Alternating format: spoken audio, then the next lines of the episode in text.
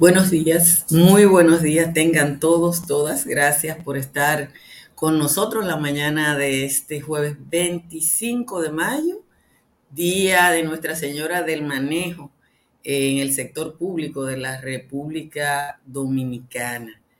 Eh, hay que recomendarles a la gente, a las personas, a los ciudadanos y ciudadanas, que no se vuelvan locos o locas con motivo del Día de las Madres, porque a veces junio se hace difícil por el esfuerzo que hace mucha gente por regalar a mamá víctima del el bombardeo publicitario en líneas generales. Las madres lo único que queremos es que nuestros hijos e hijas estén bien. Que un varón decida eliminar su bigote es una decisión personal que debe ser similar a cuando una mujer se corta o se tiñe el pelo pero contrario a las mujeres, donde culturalmente se admiten los cambios, el bigote en la cultura machista dominicana es sinónimo de hombría.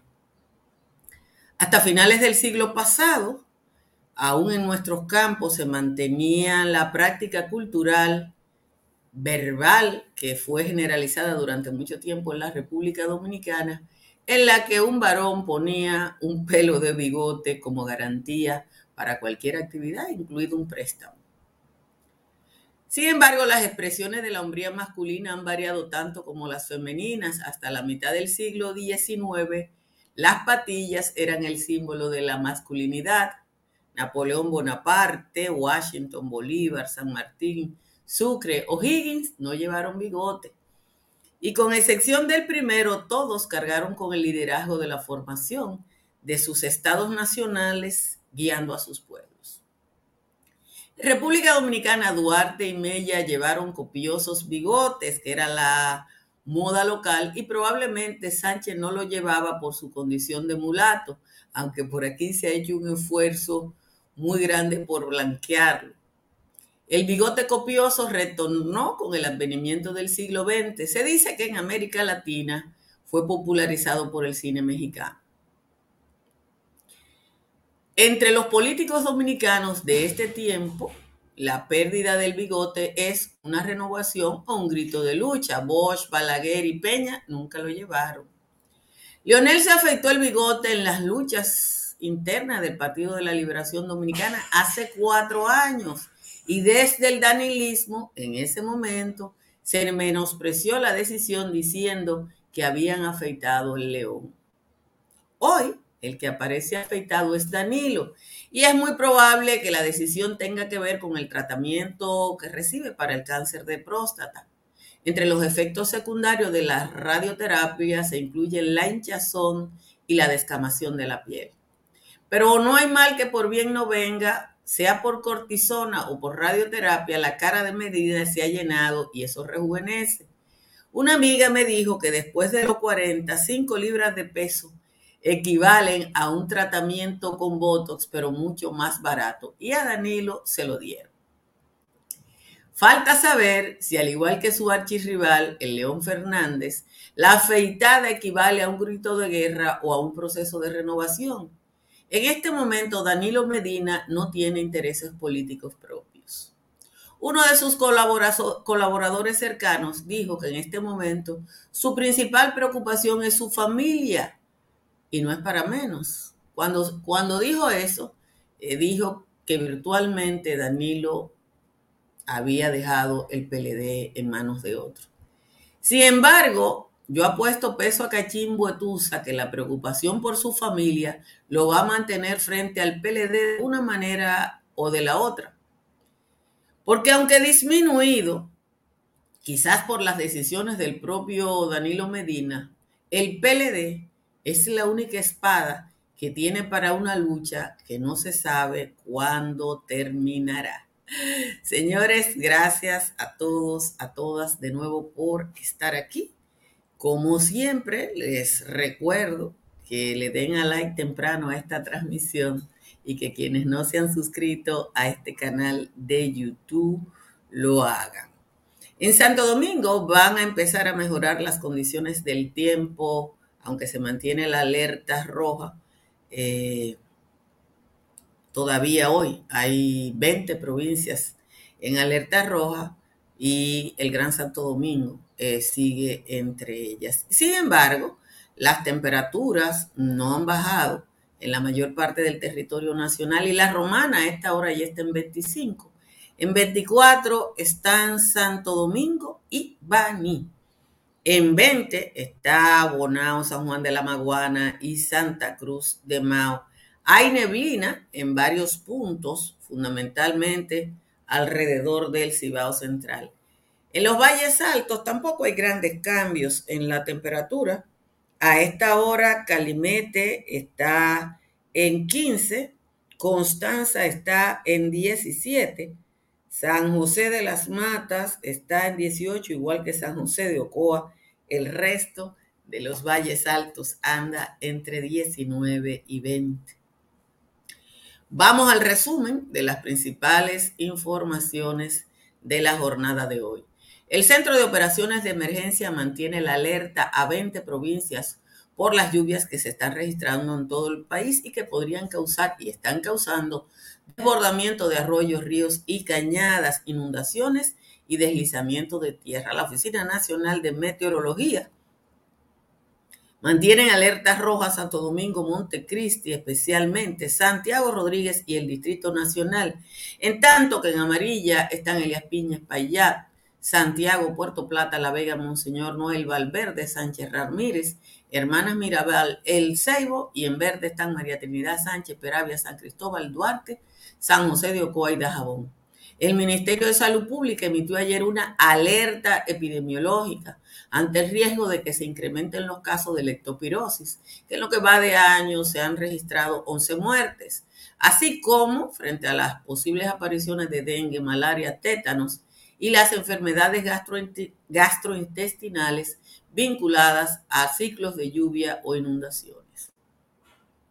Decenas de familias de Villamarina Abajo, Juan Valdés, Los Ríos Las 800 y otros barrios del Distrito Nacional abandonaron ayer sus hogares alarmados por las aguas de las cañadas. No pudieron evitar que colchones, muebles, neveras, estufas y otros ajuares quedaran dentro de las viviendas inundadas. Los lugareños de por aquí, cerca del kilómetro 9, indicaron que desde el inicio de la presente gestión gubernamental el gobierno comenzó a intervenir la cañada pero que iniciaron 400 metros abajo, dejando descubierta la parte superior, provocando la inundación, porque como tiran la basura en la cañada, cuando llegó a la parte eh, que estaba cubierta, empezó el agua a subir. La Junta Central Electoral rechazó las solicitudes de reconocimiento de 46 organizaciones por no cumplir con los requisitos que indica la Ley 3318 de partidos, agrupaciones y movimientos políticos. Oigan esto y no se rían.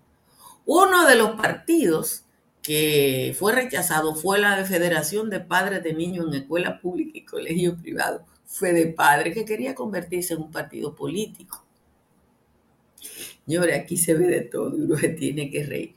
104 organizaciones solicitaron a la Junta Central Electoral el reconocimiento antes de que venciera la fecha, el pasado 18 de febrero, a las otras organizaciones, la Junta Central Electoral le pidió que completaran los expedientes. El expresidente Danilo Medina afirmó ayer que está mejorando bastante, pero que aún no está bien respecto al tratamiento que recibe para el cáncer de próstata. Reveló que continuará con el tratamiento recomendado por sus médicos para, para enfrentar y que le para enfrentar la enfermedad que le diagnosticaron en marzo, su regreso desde la Florida, donde está tratado, se registró la noche del sábado y se mantuvo en reposo en su casa. El presidente de la Fuerza del Pueblo y aspirante presidencial con un suetudinario, Leonel Fernández, dijo ayer que aspirantes provinciales de su partido han sostenido encuentros informales con dirigentes del Partido de la Liberación Dominicana en relación a posibles alianzas a nivel municipal. Sin embargo, expresó que no se han realizado conversaciones formales entre los dos partidos. Oigan esto La Academia de Ciencias dio a conocer el primer estudio de la percepción social de la ciencia y la tecnología en la República Dominicana, en el cual revela que el 65% de la población está más informada de religión que de ciencia y de tecnología, que los informados de ciencia y tecnología son el 48.7%, aunque tienen el mismo interés. Más del 80% de los dominicanos cree que le puede suceder un milagro. El Ministerio de Salud Pública depositó ayer la querella ante la Fiscalía Especializada en Salud en contra de la supuesta neurocientífica Elizabeth Silverio por ejercer la medicina sin exequato.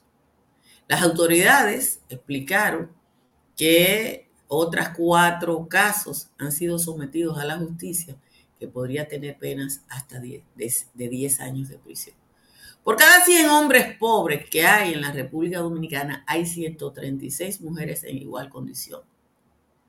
Esos son datos del Boletín de Pobreza Monetaria que fue puesto a circular anteayer por el Ministerio de Economía, Planificación y Desarrollo, que revela la nueva realidad de la desigualdad social y la brecha de género en la calidad de la vida de la gente que vive aquí, siendo las mujeres más trabajadoras, pero al mismo tiempo las más pobres. 2.942.000 personas de ambos sexos viven en condición de pobreza general con un ingreso de 242 pesos al día, que equivalen 7.200 pesos, 7.270 pesos mensuales, lo que cubre apenas lo mínimo de sus necesidades. Otras 401.283 que están en pobreza extrema sobreviven con 115 pesos al día.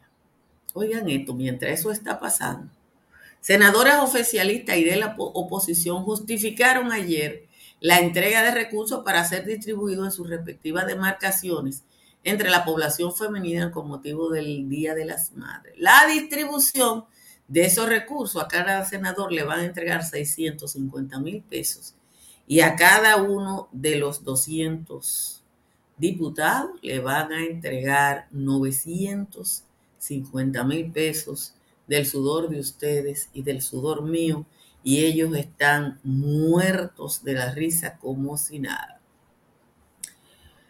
De nuevo les recuerdo que verifiquen su suscripción a este canal de YouTube y que sobrellevemos a los legisladores que nos salen muy caro porque ellos le van a regalar a nombre de ellos casi un millón de pesos los diputados y 650 mil los senadores con lo cuarto de todos nosotros. Y lo bueno van a ser ellos, porque lo que deberían es dividir los 950 mil de los diputados entre los contribuyentes de su demarcación. Pero bueno, ellos se lo van a entregar ellos y la gente le va a dar las gracias como si fuera de sus bolsillos. Y eso a uno tiene que irritarlo, irritarlo y mucho. Miren, eh, Leonel Fernández dejó claro ayer, muy claro dejó Leonel Fernández, que las conversaciones que tiene, que tiene o que han existido entre su partido, la FUPU y el PLD, son informales, y entre dirigentes locales para una candidatura, para candidaturas locales. Y eso está claro. Y tiene que ser así porque envalentonado por las encuestas, quien está en mejor posición para una negociación es Leonel Fernández. Aunque dos encuestas recientes han puesto a Abel Martínez por encima del 20, no es verdad que creció 7 puntos en un mes o están o tienen vicios todas las anteriores o tienen vicios las dos de ahora. Las dos de ahora tienen como cualidad que además de subir a Abel Martínez y a Leonel Fernández, ponen a David Collado como nuestro próximo rey. Y entonces uno ve eso y se ríe. Pero aunque los colaboradores de Danilo digan que él está dedicado en cuerpo y alma a, cuidar su salud, que evidentemente es vital, y más de ahí a cuidar de su familia, que también es trascendente. La única manera que tiene Danilo Medina de echar ese pleito por su familia es utilizando una espada. Y la única espada que le serviría es el PLD. Porque sin el PLD, Danilo Medina se convierte en un ciudadano común y reconoce la pérdida total de su liderazgo. Entonces, que nadie, la lucha por la sucesión que hay en el PLD, que hay una lucha por la sucesión, que yo se lo he dicho, y esa lucha por la sucesión incluye problemas para la candidatura de Abel Martínez que ya han trascendido, como la, eh, la sentada de, Francisco Javier García, que dicen que está acantonado en un polo turístico. Eh, Danilo no puede soltar al PLD en este momento porque con dos hermanos sentados o citados en la justicia y el rancho ardiendo, eh, eh, él no puede dejar, él no puede perder el espacio de poder que tiene. Eh, miren, yo estoy en contra de todas esas dádivas y ustedes lo saben que yo estoy en contra de esas dádivas porque es que con el dinero de nuestros impuestos entonces deberían decir los senadores y diputados, esto es con el dinero de la gente, esto es con el dinero suyo. Pero no lo dicen, ellos lo entregan como que es de ellos. Yo estoy en contra del, del, cariñito a la mamá porque eso por más que lo disfracen es clientelismo. Y es clientelismo preelectoral. No hay otro nombre, eso es clientelismo preelectoral. Y con eso, bueno, yo, yo se lo digo a ustedes que uno no tenía más expectativa del PRM y ustedes oyeron a Pacheco y oyeron a Carolina. Yo me imagino a Carolina Mejía que anda por ahí de ciudad en ciudad del mundo, en, actos internacionales, defendiendo en esos foros el clientelismo como lo defendió aquí. Supongo que le aplaudirán mucho, porque uno, ¿qué va a hacer? Porque, como le digo, yo de Pacheco no esperaba otra cosa porque la gente no cambia de la noche a la mañana, pero Carolina se desnudó. Ahora cuando ella vaya a esos foros de ciudades que anuncian la alcaldesa del distrito va a ir para Burkina Faso a un encuentro de alcaldes, y yo que ella va a ir allá y va a decir, no, yo estoy defendiendo que se use el dinero público para hacer la campaña para garantizar mi clientela política. Pero son cosas que a uno lo único que le pueden dar es risa porque no hay otra cosa. Miren, los que me pidieron ayer eh,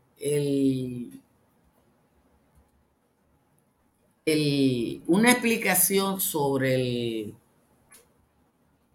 el cambio que hizo la Junta Central Electoral en su en su en la resolución nueva respecto al porcentaje eh, de los partidos políticos, eh, los invito porque creo que es la, la explicación más fácil de entender de la, última resolución de la Junta.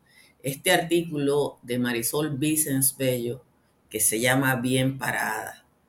Eh, lean esto porque yo creo que es muy didáctico lo que dice Marisol eh, fundamentalmente en dos o tres párrafos. Dice, la nueva resolución 1423 que acaba de ser dictada por la Junta Central Electoral decidiendo sobre los distintos recursos de reconsideración interpuestos por diversos partidos, ha sido acogida favorablemente por la mayoría de esto a la fecha y, no dejó, y ni dejó sin efecto la anterior ni le hizo cambios sustanciales, sino que se limitó a acoger parcialmente los recursos en relación con la solicitud de extensión del plazo para el depósito de reservas y realizar explicaciones del contenido de la Ley de Régimen Electoral 2023 para delimitar y aclarar el alcance de, las reservas con relación a las alianzas. Pienso que, el, que, quien lee el artículo de Marisol, que quizá con solo ese párrafo, usted entiende exactamente de qué se trata la resolución 14 respecto a la resolución 13. Como siempre, les recuerdo que yo instalé paneles solares de Trix Energy y que desde que lo hago pago 42 pesos con 10 centavos de factura eléctrica. Llame al 809-770-8867 o escriba al 809-910-2910. El proyecto Country Capital le ofrece el estilo de vida que usted se merece en Santo Domingo Este.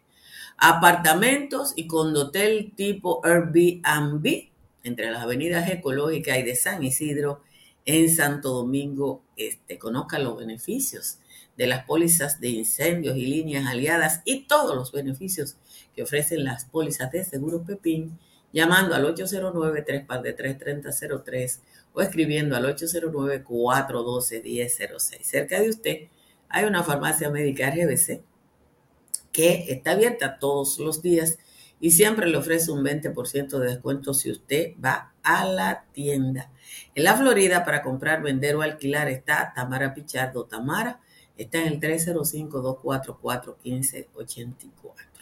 Su familia puede ser una familia voluntaria para recibir estudiantes de cualquier lugar del mundo y compartir experiencia dentro del programa AFS Intercultura.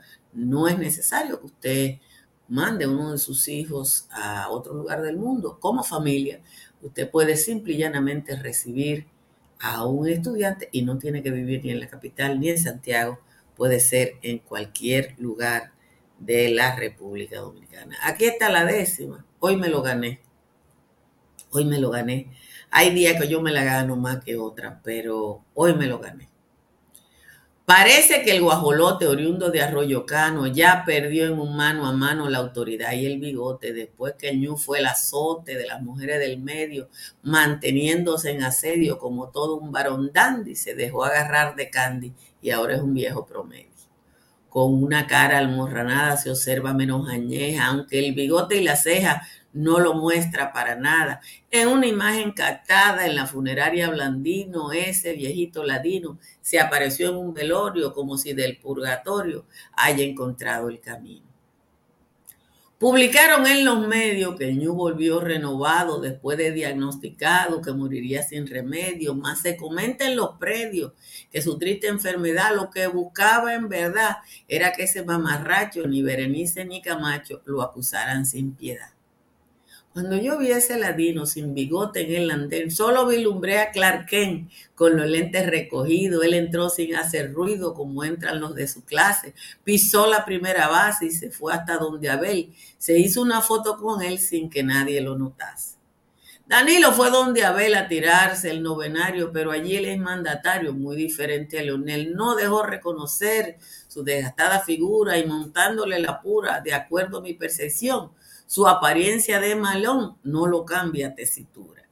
Esa es la décima de hoy de Juan Tomás en la que yo tuve que empeñar a fondo mis conocimientos del castellano para poder eh, compartirlo con ustedes. Miren, ayer una protesta en Jarabacoa que apenas salió en algunos medios y en Constanza y yo quiero llamar la atención, no sé de quién, pero probablemente de las autoridades de agricultura, porque hay cosas que no hay manera de explicarla en la República Dominicana. ¿Por qué protestaban los agricultores de la sierra, de la montaña?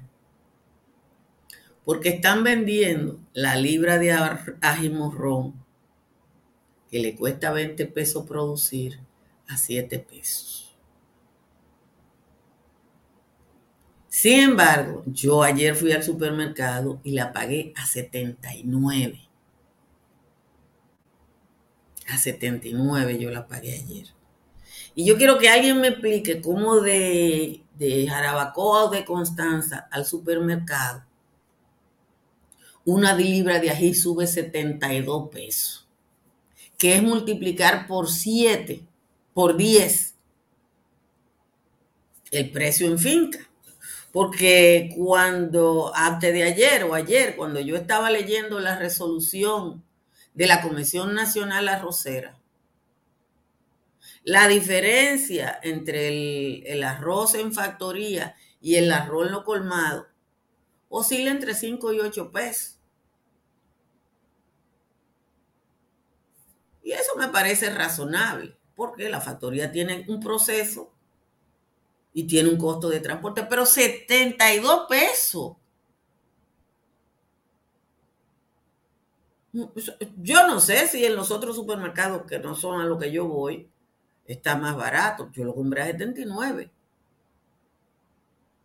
Entonces, alguien tiene que ponerle asunto al tema de la intermediación en la República Dominicana, porque en la mayoría de los países del mundo eso tiene una regulación. Entonces, aquí no hay manera. Me decía un industrial, a propósito de eso, que las empresas de refresco, de cerveza, de café, le ponen un precio al producto, pero no hay manera que la gente de los colmados mantenga ese precio. Ellos le ponen otro. Dice Jenny Martínez Rivera que en el mercado está 35. El tema del mercado, donde yo voy a veces una vez al mes o cada 45 días, es que tú no puedes hacer una gira al mercado semanal. Pero la verdad es que uno ve los números de la inflación y hasta paga entendiendo que hay una inflación y cuando esta gente protesta, tú te das cuenta de lo que hay, que hay un desorden muy, muy, muy grande. Y alguien tiene que intervenir, porque yo no sé quién es que va a intervenir, pero alguien tiene que intervenir. Miren, el colega Díaz Cuevas me observaba ayer y yo quiero hacer este comentario para quien, para a quien puede interesar. A propósito del paro que ha convocado la Asociación Dominicana de Profesores para mañana. Ayer solo el periódico Hoy tenía cuatro informaciones en contra de las decisiones que ha tomado la Asociación Dominicana de Profesores. Ojalá que la dirección, que la dirección del ADP, que es un dirigente del Partido de la Liberación Dominicana, entienda el nivel de hartazgo que tiene la población sobre lo que ellos hacen. Que sepamos que cada día que se paraliza la educación cuesta casi 800 millones de pesos.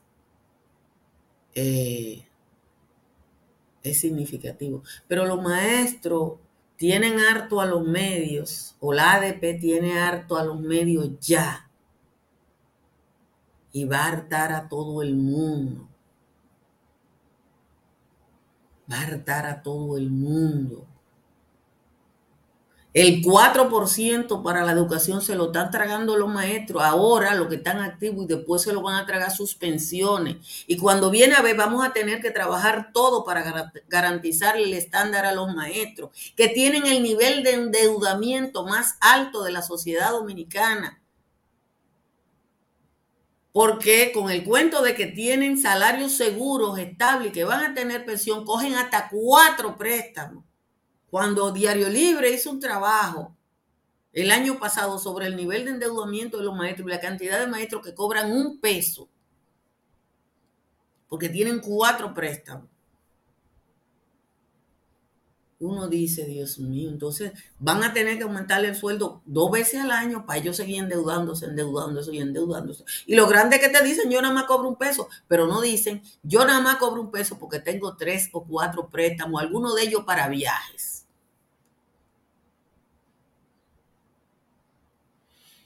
Voy a respirar hondo para despedirme de ustedes. Es, volvió a llover. Ojalá que el tiempo se estabilice, porque la verdad es que no está para galletique el horno, pero bueno, las lluvias eran necesarias de todas maneras. Pórtense bien y nos vemos esta tarde, parece que de nuevo bajo techo, no en el patio.